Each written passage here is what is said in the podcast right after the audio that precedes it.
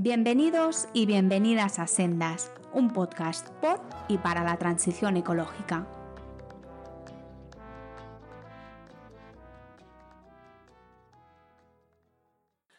Hola de nuevo y bienvenidos y bienvenidas a Sendas. Soy Pablo Rodríguez Ross y hoy tenemos con nosotros eh, en Sendas a Alba Aguillón.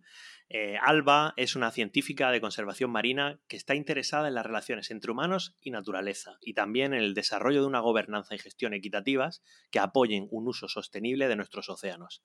Actualmente trabaja para la Universidad de Duke en Estados Unidos y forma parte de la asociación Duke FAO World Fish Illuminating Hidden Harvest, que es una iniciativa que tiene como objetivo generar y difundir eh, nuevas evidencias científicas sobre la importancia de la pesca a pequeña escala para informar a las políticas y a las prácticas pesqueras. Eh, antes de Duke obtuvo un doctorado en la Universidad de Vigo, en España, centrado en la dinámica poblacional, la gestión y la gobernanza del percebe. Hola Alba, ¿qué tal? Hola Pablo, ¿qué tal? ¿Todo bien? Todo bien, no me he dejado nada, ¿no? Eh, no, creo que no, eso es todo. Bueno, lo primero que te quería preguntar, eh, porque no sé, a lo mejor hay gente que no sabe muy bien lo que, lo que son los percebes, eh, que nos cuente un poco qué son los percebes, ¿no? Y en qué consistió tu trabajo con este organismo, ¿no? Que no fue solamente un trabajo biológico. Y decirte que yo, por ejemplo, los percebes no, no, lo, no los he comido nunca, porque es un ser vivo que desde el punto de vista visual no es, no es algo que me apetezca, me apetezca comerlo, así que lo tengo, lo tengo pendiente, pero en algún momento me atreveré. Así que nada, pues cuéntanos un poco acerca de, los percebes y de lo que hiciste en tu doctorado. Pues los percebes son un crustáceo, eh, son del grupo de los cirrípedos, porque tienen unos, lo que se llaman cirros, que son así como unos apéndices que utilizan para, para filtrar el agua. Y claro, son animales sedentarios, no se mueven en su fase adulta, porque cuando, cuando en su fase, claro, tiene una fase larvaria que dura un par de meses, ahí sí que se, sí que se desplazan por el océano. Y yo trabajé con el percebe, la especie Polycipes polycipes, que es eh, un percebe que tenemos solamente en Europa y en, el, en algunas zonas del norte de África. Entonces, eh, bueno, yo soy gallega, el percebe en Galicia es una seña de identidad, es parte de la cultura, es además un recurso muy importante a nivel económico y social. Y, entonces, pues, eh, desarrollé el Percebe pensando en Galicia, en la importancia que tiene para Galicia, pero también un poco en la importancia que tiene para otras zonas de, Europa y del norte de África. Y lo que dices tú de que no lo, de que no lo has probado nunca, yo cuando yo, yo hice parte de mi tesis, eh, hice estancias en Santa Bárbara, en California, porque hubo cosas eh, para estudiar el percebe que tuve que, irme que tuve que irme allí, aunque allí tampoco conocían el percebe y quedaban flipados cuando, cuando veían el valor social y económico que tiene aquí, en algunas regiones en Europa. Entonces, así un poco, de, de modo resumen, ¿no? lo, lo que yo hice con el percebe fue principalmente estudiar, por un lado, la parte biológica, que es la parte de cómo se reproduce, cómo se dispersan las larvas en el océano y luego cómo esas larvas reclutan para convertirse en adultos. Y luego también estudié la parte social y de gobernanza que mencionabas en la introducción, que es sobre cómo los pescadores, eh, los percebeiros, se pueden organizar mejor para conseguir una gestión más sostenible del recurso. Y tanto de la parte biológica como de la parte social, las enseñanzas que salen de mi tesis no solo sirven para el percebe, sino que también son extrapolables a otro tipo de recursos sedentarios, eh, como, como, son muchos en el marisqueo, las almejas, los mejillones, las navajas. Yo, en cierto modo, lo que te decía del percebe de que no me gusta, me, ha pasado tradicionalmente con la mayoría de, de mariscos, porque no, no, es una cosa especial con el percebe, es que cualquier marisco tú visualmente lo ves y ciertamente son cosas muy feas, o sea, son seres vivos eh, feos que a mí no, no, me apetece comerme. Yo veía una gamba de pequeño y a mí no me apetecía comerme una gamba, porque me parecía una cosa horrible, ¿no? Pero ahora ya de mayor sí que, sí que voy comiendo más. Em, respecto a, la gobernanza, ¿vale? a la gobernanza de, del percebe, ¿no? La gobernanza es un término que, que muchas veces no, en lengua sobre todo, en lengua española no, no, no se utiliza mucho porque viene, procede de la lengua anglosajona. Em, y la verdad es que es un sistema de organización que es clave desde el punto de vista ambiental, pero también desde el punto de vista científico, por ejemplo, en el uso de los recursos naturales, ¿no? como el caso del marisqueo. Ahora mismo nos estamos adentrando ¿no? en, un, en un mundo em, que debido al cambio climático y debido a, a, otros factores del cambio global, como puede ser la pérdida de biodiversidad, la sobreexplotación de recursos naturales, etcétera, etcétera, pues es un mundo en el cual hay un montón de retos, hay un montón de retos y yo creo que es importante hablar de esta gobernanza y cómo esta, este tipo de gobernanzas pues son relevantes para la gestión, por ejemplo, de un organismo como el, el Percebe, que como tú dices, pues tiene un valor económico, pero también tiene un valor cultural y también tiene un valor ambiental, ¿no? Así que yo quería preguntarte explícitamente eh, ¿qué crees que podría mejorarse en el sistema de gobernanza actual del Percebe, por ejemplo, en la costa gallega? Y, bueno, ¿cuál es la situación actual? Si es buena, si es mala respecto a la gobernanza.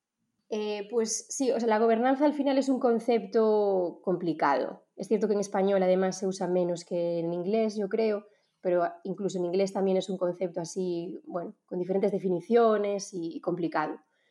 Em, para mí lo esencial en, cuando yo estudié la gobernanza con el Percebe era pensar, es, es un poco pensar más allá que simples medidas de gestión, ¿no? O sea, las medidas de gestión típicas de las pesquerías suelen ser cuotas o, bueno, vedas o, calendarios de extracción. O, eh, yo quería pensar más allá, no solamente cuál es la cuota o en qué, en qué época se puede pescar, sino cómo se alcanzan esas medidas, o sea, de qué manera se decidió eso y cómo, y cómo eso se, se, se pone en valor, digamos. Entonces la gobernanza es como que va por encima de la gestión, va más allá que esas medidas concretas. Y entonces para, para estudiar esa gobernanza, yo lo que analicé fue principalmente el grado de participación que tienen los pescadores a la hora de tomar decisiones, em, también cuáles son sus, em, cuál es su rol en el día a día a la hora de, ¿no? Porque hay, veces que se pone una cuota, pero luego esa cuota hay que modificarla. Pues cuál es el rol del pescador no solo a la hora de decidir, de participar en poner una cuota, sino luego en el día a día, cuando hay que modificarla, si ese pescador tiene potestad para, poder jugar con esa cuota. Y luego también analicé em, los derechos a largo plazo que tienen los pescadores. Es decir, esa participación es una cosa puntual que se produce en un momento concreto o ellos tienen derechos a largo plazo donde pueden, tienen seguridad para seguir participando en la pesquería más allá que no este año o el año que viene. Entonces, ese tipo de, factores son los que estudié a lo largo de Europa. Entonces, comparé diferentes pesquerías de Percebe y la situación de Galicia, también la del el oeste de Asturias, porque Asturias tiene una manera diferente de gestionar el Percebe según si es el oeste o el este. Y la zona gallega y la zona del oeste de Asturias son las zonas que nos dieron eh, una mejor puntuación en gobernanza a nivel europeo. Es decir, que son zonas que están bastante bien. Hay cosas que se pueden mejorar, pero son zonas que están bastante bien.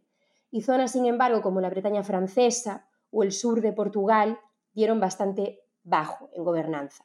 Esto quiere decir que los pescadores tienen menos participación, tienen menos derechos a largo plazo, eh, se sienten menos empoderados. Em, y todo esto lo que hemos visto es que acaba afectando en el estado del recurso porque al final los pescadores, como se sienten menos partícipes, em, pues tienden a cumplir menos las regulaciones, eh, ven, la extracción del recurso como una cosa que a lo mejor hacen durante un año o dos, pero luego como a lo mejor les quitan la licencia, no les interesa a largo plazo como, como que del recurso, cuando en otras zonas como Galicia, como son derechos a más largo plazo, sí que están involucrados y sí que, y sí que se preocupan de ese futuro. Entonces, aunque hay cosas que mejorar en Galicia y en el oeste de Asturias, yo creo que la, enseñanza principal es que hay otras zonas que deberían un poco de aprender del modelo que tenemos aquí para implementar y aumentar esos, esos derechos y esa participación para conseguir índices más sostenibles eh, de, los recursos. Y no solamente es que el recurso esté en mejor estado a nivel ecológico, también es que, por ejemplo, a nivel económico, em, se consiguen también pues, mejores precios porque se generan estrategias. Un ejemplo concreto, en Galicia, como los pescadores están implicados en la gestión, vemos, por ejemplo, que hacen estrategias de rotación, que son súper interesantes. Esto quiere decir que ellos mismos se ponen de acuerdo y se organizan para decir, pues en esta época del año, como el precio del percebe es más bajo, vamos a ir a esta zona que es de peor calidad. Y cuando llega la Navidad, que es la mejor zona y cuando se saca más dinero, dejamos el percebe de mejor calidad y lo quitamos solamente ahí y así nuestros ingresos se disparan. Esa, capacidad para autoorganizarse no, no la ves en otras zonas donde la gobernanza es peor. porque precisamente falta esa cohesión social y falta esa confianza y esa participación. Entonces, de generar esa buena gobernanza surgen estrategias que luego mejoran esa condición biológica y económica. Qué interesante, la verdad. lo de la rotación me recuerda un poco a la rotación agrícola que se hace, ¿no? En los campos de cultivo. También, bueno, sobre todo tradicionalmente, ¿no? Con el barbecho, ¿no? bueno, dejas una zona sin cultivar para que el suelo, bueno, vuelva a, a través de, todos los organismos simbiontes que tiene, vuelva a, ser rico en determinados nutrientes como el nitrógeno, etcétera, etcétera, y luego vuelves a utilizar ese recurso, ¿no? En la rotación pesquera, eh, claro, la rotación pesquera es un concepto bastante interesante con, supongo, que con organismos sésiles, como son los percebes, ¿no? Porque claro. tú no puedes hacer rotación pesquera con el atún. Claro, porque el atún al final se va moviendo de un sitio a otro. No puedes decir, a coger atún aquí y allí. No, bueno, si están muy separadas las zonas, a lo mejor sí. O si es una zona de cría, pero supongo que con organismos sésiles, ¿no? Como, como los percebes, pues es más fácil, ¿verdad? Claro, claro. Es que ahí también estaba un poco el, el kit de la cuestión, ¿no? Que los percebes y resto de, de recursos de marisqueo tienen esa particularidad de que son inmóviles o se mueven muy poquito. Entonces eso genera que se puedan hacer estrategias diferentes a las pesquerías clásicas, que suelen ser ¿no? de peces, que, son móviles. Em, también hay que aclarar que estamos hablando de pesca artesanal. Eh, al final mi tesis y bueno, el marisqueo que tenemos en Galicia eh, es todo pesca artesanal. Eh, eso, eso es un poco diferente a si estuviéramos hablando de pesca industrial al final la pesca artesanal ¿no? es, una, es una pesca eh, en donde es muy importante la participación del sector y el conocimiento tradicional que tienen los pescadores, eh, y sobre todo en recursos inmóviles, porque lo que se produce es que tú, un organismo como el percebe, eh, a lo largo de la costa, se distribuye en parches, digamos. Hay en zonas donde está, en zonas donde para de estar, luego vuelvo a estar. En esas diferentes zonas hay diferentes calidades, se reproduce y crece a diferentes velocidades. Es decir, estos recursos tienen mucha heterogeneidad espacial y es por ese componente eh, sedentario. Sin embargo, en las pesquerías clásicas de, peces eh, es un recurso mucho más homogéneo. Eh, en diferentes zonas el crecimiento, la mortalidad, la reproducción suele ser parecida, porque hay como un pool en donde los organismos se están moviendo. Entonces, esa característica de esa heterogeneidad espacial en, el marisqueo hace que sea a veces difícil conseguir datos científicos, a veces es difícil saber em, eh, qué cuota, digamos que necesitarían diferentes cuotas una zona de otra, porque ya que crece a diferente ritmo, tiene diferente calidad, pues... Y ese es un proceso muy difícil de hacer a nivel científico. O sea, necesitarías una cantidad de datos y de muestreos increíble, que no es factible desde un punto de vista ni económico ni ni de tiempo. Entonces es por eso que ahí cobra más importancia aún que el sector participe, porque el sector sí que conoce, o sea, los pescadores sí que conocen de ir en su día a día, saben qué zonas, qué rocas crece antes el recurso, cuáles crece más lento, en cuáles hay más, se fijan más larvas, en cuáles no. Entonces es muy importante incorporar ese conocimiento en los planes de gestión. Y en el caso de la pesca artesanal y del marisqueo, eso es, solamente puedes hacerlo incorporando al sector, mm, mm, si, no es muy difícil llegar a un desarrollo realmente sostenible del recurso. Hmm. No, es súper interesante precisamente por lo que comentas, ¿no? Eh, desde un punto de vista científico, los que hemos trabajado en investigación científica, Claro, si tú dices, ¿cómo, cómo evalúo eh, bueno, toda esta heterogeneidad espacial del percebe, las dinámicas poblacionales, también las, bueno, hacer una serie temporal de eso a lo largo del tiempo? Claro, necesitarías una cantidad de recursos, eh, una cantidad de personal científico yendo a muestrear, hacer un esfuerzo de muestreo eh, brutal. En cambio, claro, tienen la suerte de que hay gente que hace eso eh, cada día o cada semana o cada mes, porque es su trabajo, ¿no? Que estamos hablando de, de, los propios pescadores, ¿no? Y el incorporar, pues, este saber tradicional de, mm, del sector pesquero, ¿no? Eh, tradicional, yo creo que es muy relevante. Eh, sin embargo, o sea, toda la gente que trabaja...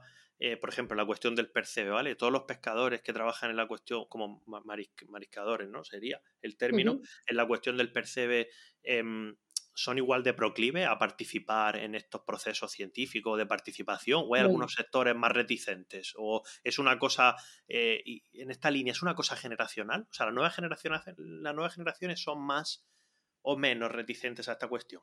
Em, claro, es cierto que yo, por ejemplo, ahora de Galicia, ¿no? Lo he, lo he así un poco generalizado diciendo, pues en Galicia, en comparación a otras zonas de Europa, tenemos un buen sistema, pero es cierto que luego cuando te pones a mirar Galicia, también es muy heterogéneo de unas zonas a otras. Eh, y, sí que es cierto que hay en, cofradías de pescadores donde, por ejemplo, en el caso de los, de los para el percebe, pues están muy bien organizados, hay una buena cohesión entre ellos, hay confianza, y hay otras cofradías en donde eso no ocurre tanto y unos desconfían más de otros, por lo tanto, pues estrategias como la rotación que hablábamos antes no se hacen porque no, no son capaces de ponerse de acuerdo, entonces no, no, no se hacen. Y eso acaba haciendo que esas cofradías estén, por lo general, en un estado, el recurso esté en un estado peor a nivel biológico y también a nivel económico, porque suelen ser eh, cofradías que luego facturan menos dinero. Entonces es cierto que hay una heterogeneidad. No estoy muy segura de la cuestión generacional. Eh, si hablas con los percebeiros, ellos dicen que sí, eh, aquí en Galicia dicen que sí, que, que, antes era el marisqueo se, trataba más como una cosa familiar, porque había una tradición familiar que se pasaba de padres a hijos, y cuando tú entrabas de percebeiro lo veías como un trabajo que ibas a tener a largo plazo, entonces eso contribuía a que tú te preocuparas más y te involucraras más. Y dicen que ahora ven que la gente joven que entra entra más como una cosa puntual que hace de manera eso, un par de años para sacarse dinero, además el percebe es un recurso que puede dar bastante dinero, entonces que la gente ya entra con un móvil económico y que, y que sí que eso dicen que va peor. Yo no estoy muy segura de eso, no sé si, también eso es una cosa, bueno, que a veces generacionalmente se, ¿no? se, se culpa a las nuevas generaciones, yo de eso no estoy muy segura, pero sí que es cierto que hay una heterogeneidad en función de unas zonas a otras, em, en donde se entienden mejor, y se organizan mejor y en otras peor. Creo, creo que hay, creo que uno de los posibles motivos por los que eso puede pasar, o dos posibles motivos, son, uno, el tamaño del grupo de las cofradías, y dos, cómo se establecen los límites a la hora de marcar la cofradía. Es decir, en cofradías que son más pequeñas, parece que tiende a funcionar mejor. Supongo que grupos más pequeños es más fácil cohesionarlos y que hagan este tipo de estrategias cuando grupos más grandes es más difícil.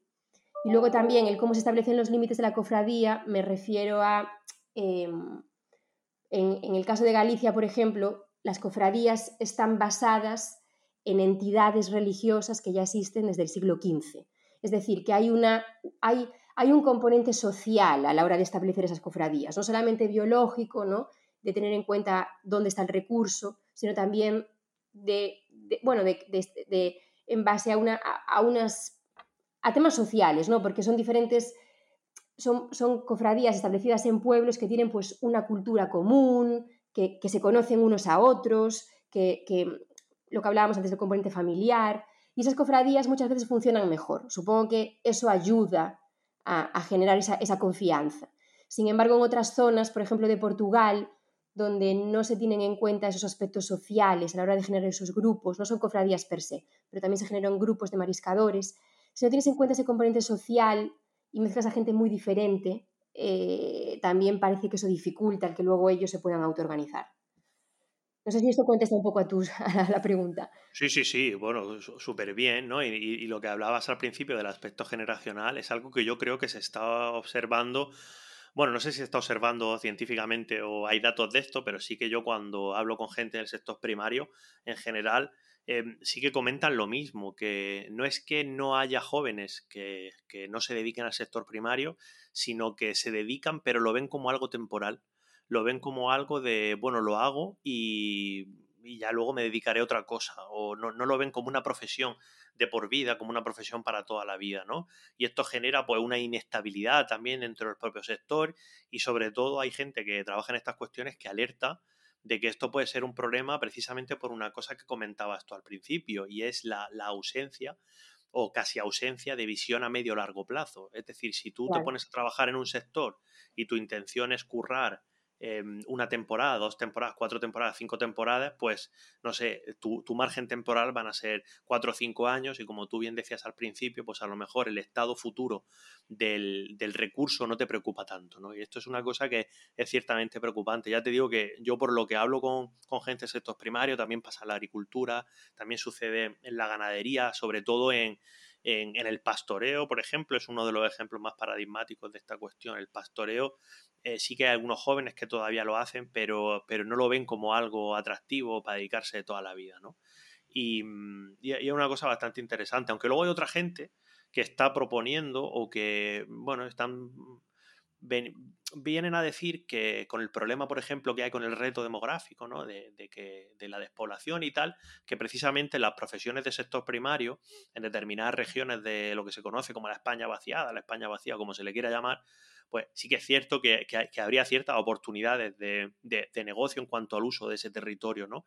Y, que sí que, bueno, pues tal vez eso podría fomentar que las generaciones más jóvenes pues acabarán dedicándose a eso, ¿no? Pero bueno, en todo caso, comparar el medio terrestre con el marino es una cosa súper súper compleja porque la gestión y la gobernanza de ambas cosas es súper diferente, los propios recursos. Sí, pero bueno, en el caso del marisqueo sí que se hace bastante, ¿eh? lo, que hacía, lo que me comentabas antes de que te recordaba el barbecho, las rotaciones, es que en el caso del marisqueo sí que se hace bastante, porque sí que hay diferentes cosas que digamos que son transferibles de, pero claro, es por ese carácter inmóvil. Claro, claro, claro. No, no, no, sí, estoy totalmente de acuerdo. Em, hay que, hay que, hablabas antes del conocimiento tradicional en la gestión pesquera, ¿no? Y yo quería preguntarte, mm, tú en tus investigaciones, estos años y en el trabajo que has desarrollado en esta cuestión, si ha habido algún momento eh, que, algún pescador o alguna, alguna pescadora ¿no? te ha dicho algo mm, de conocimiento tradicional, alguna anécdota que si tienes de, que tú te hayas quedado sorprendida. Eh, a veces incluso esas anécdotas se, se, corresponden bastante con la evidencia científica que llega años detrás. Y no sé si esto eh, te ha pasado alguna vez o no. Bueno, así anécdota concreta no me doy cuenta, pero sí que, sí que creo que una de las partes más bonitas del proyecto en relación a esto del conocimiento tradicional y fue, fue la, interacción que hubo ¿no? entre el conocimiento tradicional y el conocimiento científico con el tema de las larvas y la dispersión de las larvas. Porque em, el percebe está pues dos o tres meses de larva en el mar. Y cuando se va a convertir en adulto, hay un mecanismo ahí por el cual el percebe, mm, la larva de percebe, digamos, se fija a otro adulto de percebe. Por eso los percebes siempre están como en, en agrupaciones, en piñas, porque las larvas vuelven no, lógicamente a, la misma roca de inicio, ¿eh? se sienten atraídas químicamente a los percebes adultos, a cualquier percebe adulto, y se fijan ahí en ellos. Entonces, em, claro, nosotros eh, como parte del proyecto hicimos modelos de dispersión larvaria. Entonces hicimos simulaciones que luego contrastamos con datos empíricos de cómo las larvas se dispersan, cómo de lejos pueden llegar y cómo es luego el proceso de vuelta digamos, a la roca, a fijarse con otro adulto. Entonces aquí fue, algo bonito porque cuando empezamos a, generar estos modelos, recurrimos mucho a los, pescadores, ellos, ellos conocen que la larva se fija en el percebe adulto, pero claro, no tienen el conocimiento científico detrás, pero al principio nos ayudaron ellos a nosotros a construir esos modelos, luego esos modelos se construyeron, se hicieron las simulaciones, salieron los resultados y tenemos vídeos muy bonitos que se ve pues simulaciones de cómo la larva se mueve por la costa y luego cómo se fija. Y claro, luego fuimos nosotros los que fuimos a enseñarles esos vídeos a los percebeiros, que flipaban viendo esos vídeos. Entonces eso fue como un proceso bonito de, de esa interacción entre conocimiento tradicional y conocimiento científico, y la importancia de tener los dos en cuenta, ¿no? Y de cómo uno necesita al otro. Como al principio los necesitamos a ellos y como luego también ellos le dieron explicación a muchas cosas al ver esos vídeos y al que le diéramos la explicación científica que está detrás de esa fijación de la larva de vuelta al adulto. Y creo que la gestión pesquera tiene que estar ahí, entre, esos dos mundos, entre el científico y el, tradicional, al menos en la pesca artesanal. Claro, mucha gente no sabe que, bueno, que los organismos sésiles, como por ejemplo los percebes o los mejillones, tienen una fase larvaria que, básicamente significa que, las larvas flotan en la columna de agua, o sea, las larvas van a merced de las corrientes, etcétera, etcétera, ¿no? Que no son organismos, eh, son organismos sésiles, pero en los inicios de su vida no tanto. Eh, de hecho, forman parte del plancton. Son organismos plantónicos durante su primera fase de vida. Eso tiene implicaciones súper importantes em, y es muy importante que, también el sector, mm, los pescadores, vean bien esa parte ¿no? de, la movilidad que tienen esas larvas, de cómo, cómo de lejos pueden llegar a, desplazarse, porque también hay que un poco que romper con la idea de que como es un organismo inmóvil, si yo me preocupo solo de, las rocas de mi zona, ya estoy bien. Porque em, eso no es verdad. Porque si tú en tu cofradía gestionas todo muy bien, todas tus rocas tienes el recurso en muy buen estado, pero la cofradía que está un poco más al norte lo hace mal y sobreexplota el recurso, como tienen esa fase de larva que estamos diciendo y las diferentes regiones de Europa están intercambiando larvas de Perseo unas con otras, si los otros lo hacen mal, yo voy también a sufrir esas consecuencias en unos años, porque me van a parar de llegar larvas. Entonces puede que mis rocas, por muy bien que yo las cuide, las larvas que producen no sean suficientes. Entonces también aquí es importante, ¿no? Como un poco estar, a dos niveles, digamos. A un nivel de detalle, teniendo en cuenta esa heterogeneidad espacial, conociendo tus rocas y tu recurso, pero también a un nivel más global en el que tienes que tener en cuenta que lo que hacen las otras regiones también te afecta a ti. Por lo tanto, también hay que hacer una gestión un poco integrada entre lo que hace Galicia, lo que hace Asturias, lo que hace el País Vasco, lo que hace Portugal, lo que hace la Bretaña francesa, porque todos dependemos de todos. Entonces, digamos que hay como dos niveles ahí uno de detalle y otro global, pero tienen que estar los dos eh, incorporados en la gobernanza y en la gestión del recurso. Y es precisamente por eso que dices tú, de esa fase móvil que a veces se obvia y no se tiene en cuenta. Muchas veces se nos olvida, ¿no? Sobre todo pasa con el medio marino, ¿no? Que, que a las fronteras que a veces hay en el medio terrestre, en el medio marino, pues no tiene mucho sentido, ¿no? Y por ejemplo, otro caso es el caso del corredor de cetáceos del Mediterráneo, ¿no? que, que involucra desde el sur de Francia, norte de Italia y también toda la costa española. Claro, todas las comunidades autónomas se lo deben de tomar en serio, porque quieras que las comunidades autónomas me refiero que en la, por las cuales pasa el corredor mediterráneo, porque te guste o no, las ballenas van a pasar por ahí. Entonces, claro, y si, si una, una, comunidad falla en la protección hmm. de, de, tomar medidas para, este, para esta cuestión en concreto, pues toda la cadena falla. Es una cosa súper súper relevante de la que se habla poco. Te quería preguntar, por curiosidad, eh, si existe algún tipo de, comité o de órgano de, seguimiento del tema, bueno, del tema del percebe o del marisqueo en general en, en, Galicia o en alguna zona concreta de Galicia que esté integrado eh, tanto por científicos como por, pescadores, como por personal de la administración. O sea, es decir, en algún momento se sientan todos los stakeholders, que se llama, ¿no? Eh, juntos en la misma mesa de manera periódica para hablar de la situación de, del, bueno, de, este contexto o, no. Sí, bueno, en ese, en ese, sentido también es, sí, hay, hay un sistema por el que sí que se produce, digamos, ese intercambio de información entre stakeholders de manera bastante regular. Y es por eso que es uno de los motivos que hablábamos antes de que Galicia tiene una buena gobernanza. Eh, aunque siempre hay cosas a mejorar, ¿eh? esto no quiere decir que sea perfecto, porque cuando a veces digo esto, luego la gente, hay este problema, claro, claro que hay problemas, pero, pero el sistema, em, uno de los puntos fuertes del sistema es precisamente este, que sí que existe ese, intercambio de información, que en otras regiones, como por ejemplo en Portugal y en Bretaña francesa, no, no lo hay o no, no lo hay tanto. Entonces, en Galicia Em, hay una figura que es una figura muy importante, que es la figura de la, asistencia técnica o del biólogo de cofradía, em, que es una persona que suele tener formación eh, o bien a través de un ciclo formativo o a, través de la carrera de biología o de ciencias del mar, tiene, tiene conocimiento científico. Entonces, esa persona trabaja para la cofradía, se ocupa de todos los recursos, no solamente del percebe, se ocupa de todos los recursos marisqueros, y entonces esa persona hace un seguimiento y, le proporciona un apoyo diario, digamos, a los pescadores para dudas que puedan tener, sirve como punto de apoyo. Y luego esa persona es la, además la que sirve de puente de comunicación de manera principal con la Junta de Galicia, em, tanto a nivel de la administración regional, de eso, a nivel de la Junta de Galicia, como también a nivel de, las administraciones eh, provinciales. Entonces, Em, yo creo que aquí es, un punto a destacar importante que tenemos en Galicia y es una figura que yo creo que podría, mm, em, bueno, de la que se puede aprender mucho para otros recursos, no solamente, no solamente marinos, em, que es esta, esta figura de ese apoyo ¿no? Eh, al sector primario. Es un apoyo diario eh, en donde él, es parte de la cofradía, los pescadores lo ven como parte de, su comunidad, pero él tiene ese conocimiento científico. Y, no solamente para dar un apoyo diario a los pescadores, también para luego transmitir la información y ayudar a que los pescadores canalicen todo ese conocimiento que tienen hacia la, hacia la Junta, para que luego la Junta pueda también tomar medidas que tienen en cuenta ese conocimiento tradicional. Em, decir una cosa también, que creo que quizá es aquí también esta figura, digamos que la parte buena que tienes, que tienes ese conocimiento biológico, la parte mala que creo que falla, y es algo en lo que hay, que trabajar, es que a esa persona, esas personas, esas asistencias técnicas, le suele faltar conocimiento em, social, de gestión de problemas.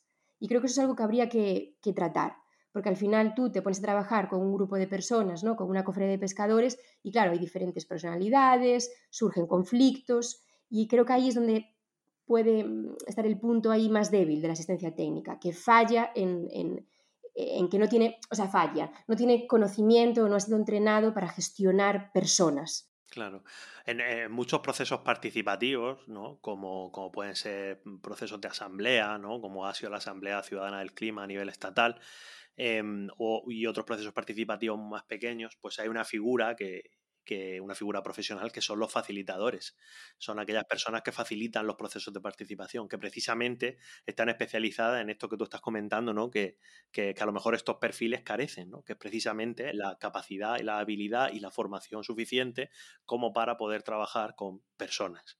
Y eh, aunque no conozcas la materia a fondo, pues sí que sabes cómo trabajar para llegar a acuerdos, cómo intentar lograr determinados consensos, eh, trabajar la asertividad, trabajar el respeto mutuo, ¿no? Que a veces yo creo que desde la ciencia pues hay cierta, cierta prepotencia, ¿no? Eh, por parte de algunas personas, ¿no? Pero yo también la he experimentado en el sentido inverso. O sea, yo he ido a hablar con, pescadores, por ejemplo, en el contexto del Mar Menor alguna vez, y, hay cada uno que te, bueno, poco menos que te, que te insulta y se ríe de ti porque tengas un doctorado, ¿sabes? Como viene este con un doctorado a explicarme a mí y digo, hombre, pues algo sabré yo también, ¿no? O sea, decir, y pasa, pasa un poco eh, bidireccionalmente, ¿no? Y, no sé si es una cuestión, y esto ya es un poco opinión personal, ¿eh? no sé si es una cuestión de, de más de conflicto interprofesional o es una cuestión de, cierta masculinidad bastante tóxica, ¿no? Porque por lo general esas cosas siempre me han pasado con hombres y yo supongo que, a las que estáis ahí metidas lo habréis vivido. Y, por último te quería preguntar una cosa. Em, tu tesis o el bueno, y el trabajo que has estado haciendo estos años no solamente ha sido un trabajo de, modelización o un trabajo de, escritura, también has hecho eh, trabajo de campo, ¿no? Y yo creo que puede ser bastante curioso, em, sí, porque yo creo nosotros nos conocemos desde hace mucho tiempo y, yo me acuerdo que me contabas cómo era aquel trabajo de campo que hacías, ¿no? Pues con, el, con un taladro, ¿no? Eh, eh, bueno, pues si puedes contar un poco cómo es, cómo es trabajar con, el percebe in situ, porque yo creo que es algo bastante curioso, sobre todo para los que no somos, para los que somos del Mediterráneo, que eso no lo, no lo conocemos. Sí, claro, trabajar con el percebe tiene, bueno, es, es un recurso que solamente está en rocas muy batidas. Entonces, eh, bueno, pues tiene un componente de riesgo porque hay que, hay que estar muy atento al mar. Eh. Entonces, yo el trabajo empírico así de campo que he hecho con el Percebe siempre fue yendo con pescadores, siempre fui con ellos. Eh, me llevaban ellos en el barco, me indicaban ellos a qué rocas, en qué momentos. entonces, o sea, ahí también eh, digamos que para mi tesis utilicé mucho su conocimiento tradicional y su, y su apoyo, porque los científicos estamos, si, si vamos los científicos solos, eh, vamos a coger un percebe que, que, que, ellos no cogen, porque es el percebe que, donde ya casi la ola nos rompe, y ese no es el percebe de verdad, porque no es el percebe realmente que ellos extraen y con el que ellos trabajan. Entonces hay que ir con ellos, digamos. Y, y esos datos que yo recolecté, que hice diferentes cosas, fueron un poco datos en su mayoría para validar estos modelos que te comentaba. Por ejemplo, este modelo de dispersión de larvas está validado con observaciones eh, hechas en, el campo. Y una de las cosas que hicimos, em, por eso necesitábamos el taladro, esto fue una de las partes de, porque es que hay como cuatro o cinco partes diferentes, pero una de ellas, la del taladro, fue que em, hicimos ahí una, especie de experimento de que, como sabemos que lo que comentaba antes, ¿no? que las larvas reclutan en el adulto, es decir, la larva se mueve y se pega al adulto para convertirse en otro adulto. Entonces lo que queríamos probar era si nosotros poníamos clavos que fuesen así negros, que simulasen ser percebes adultos, queríamos ver si las larvas se podían fijar en ellos. Entonces el taladro, por ejemplo, era para hacer agujeros en la roca y meter bien esos clavos entre otros percebes y ver si conseguíamos engañar a las larvas. Y un poco la idea de eso era que cuando una roca, si tú una roca la sobreexplotas y quitas todo el percebe adulto, tienes un problema grave, porque ahí las larvas tienen mucha dificultad para fijarse. Eh, entonces, la idea era, bueno, si, si se sobreexplota una roca, quizás esta sea la manera de hacer que luego el percebe venga más rápido, poniendo clavos negros que engañan a, las larvas y, y les hacen creer que son percebes. Y lo que conseguimos es que sí que se fijan, pero no tanto como esperábamos. O sea, que sí que es una medida que a lo mejor podría servir, pero no a la tasa, a la, a la, a la, a la esperada. O sea, que se fijan, pero menos que si fueran percebes de verdad. Y luego también hicimos otros experimentos en donde, en donde, por ejemplo, analizamos el crecimiento del percebe, porque el percebe no se sabe a qué velocidad crece. Em, en el caso de los moluscos es más fácil porque la mayor parte de los moluscos dejan anillos de crecimiento parecidos a los de los árboles, pero el percebe es un crustáceo, tiene, bueno, tiene otras características y no crece dejando esas marcas.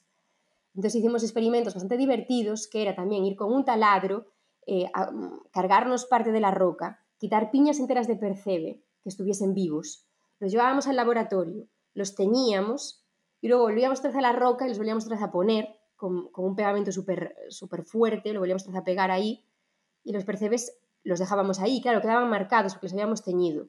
Y los dejábamos que pasaran dos o tres meses y luego volvíamos y los recuperábamos y medíamos cuánto había crecido desde el último tinte, como una manera también de evaluar a qué velocidad crece, que es luego información importante para utilizar en los modelos. No, súper interesante. Claro, cuando, cuando alguien habla de modelización, ¿no? La gente se piensa que los modelos se hacen de, de la nada, ¿no? Y los modelos requieren de, de trabajo de campo eh, a mí, por ejemplo, en mi doctorado me pasó algo parecido, ¿no? que hice mucho trabajo de campo, aunque luego mi tesis fue de modelización íntegramente. Pues súper interesante lo que comentan. Yo creo que la mayoría de gente no se imagina cómo es trabajar con percebes y, ahora pues lo, tienen, lo tendrán un poco, un poco más claro. Y ya para ir acabando, me gustaría pedirte que hicieras alguna recomendación de algún libro, algún documental, alguna actividad, algún evento, algo relacionado con lo que hemos con lo que hemos hablado hoy, lo que sea, lo que a ti te apetezca. Yo voy a recomendar un libro que se llama Toda una vida en la pesca, de Jesús Gómez Escudero, que, bueno, que es un libro que ha escrito el, él, Jesús, que es el antiguo presidente de la Cofradía de Pescadores de San Pedro del Pinatar en Murcia, y que es muy interesante porque es un libro que básicamente recoge saber tradicional y él es muy gracioso porque, muy gracioso, sí, el término sería gracioso porque él, eh, o muy entrañable, mejor dicho, porque él constantemente va diciendo en el libro, yo no sé si esto tiene una explicación científica, yo no sé cuál es la razón detrás de esto, pero yo lo que he observado es esto, es aquello, y va contando un montón de anécdotas y luego muchas de ellas Em, sí que se sabe por qué se producen científicamente, ¿no? Y a mí me parece muy interesante em, ese libro y sobre todo darle las gracias a un pescador porque, bueno, que una vez que se ha jubilado, que tenga las ganas de decir, oye, voy a escribir un libro chiquitillo contando mi experiencia acerca de estas cuestiones, pues yo creo que merece mucho la pena. Así que toda una vida en la pesca de Jesús Gómez Escudero. Pues yo, en relación un poco a lo que hemos comentado, em, recomendaría, bueno, eh, a Darwin, Charles Darwin, él estuvo ocho años trabajando con percebes. Em, no solo con esta especie de percebe que he comentado hoy que tenemos en Europa, sino con otras especies también, es decir, con el grupo de los cirrípedos en general. Pero él estuvo ocho años dedicado en exclusiva a ellos.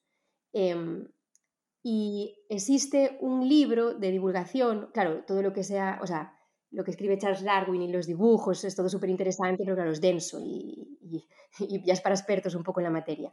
Pero sí que existe un libro que creo que no se ha traducido al español, solamente lo hay en inglés, que es, de, es, es em, una explicación de la importancia que tuvieron los percebes en la vida de Darwin.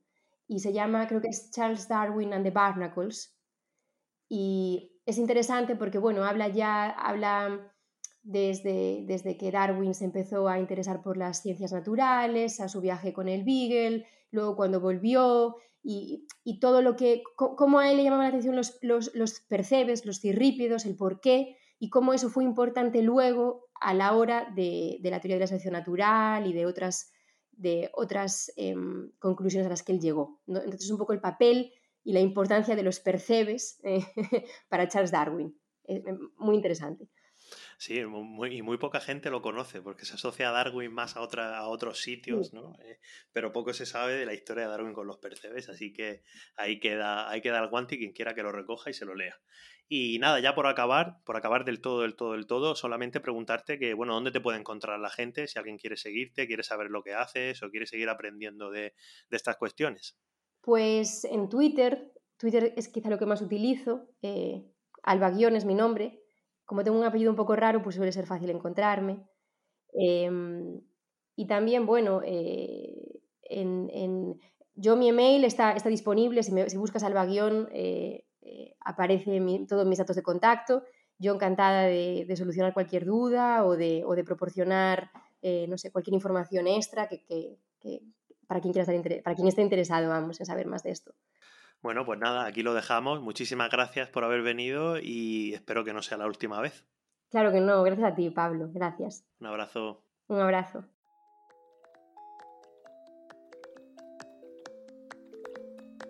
Ya puedes escuchar Sendas en las principales plataformas de podcast y no olvides seguirnos en arroba sendaspodcast en Twitter e Instagram.